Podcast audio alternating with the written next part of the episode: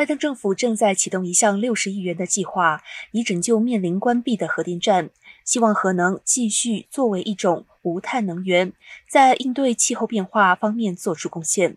这是联邦政府在拯救财政困难的核电站方面最大的一笔投资。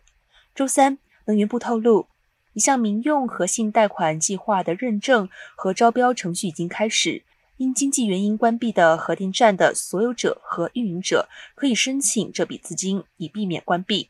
第一轮援助资金将优先考虑已经宣布计划关闭的核电站，第二轮将关注财政上有风险的核电站。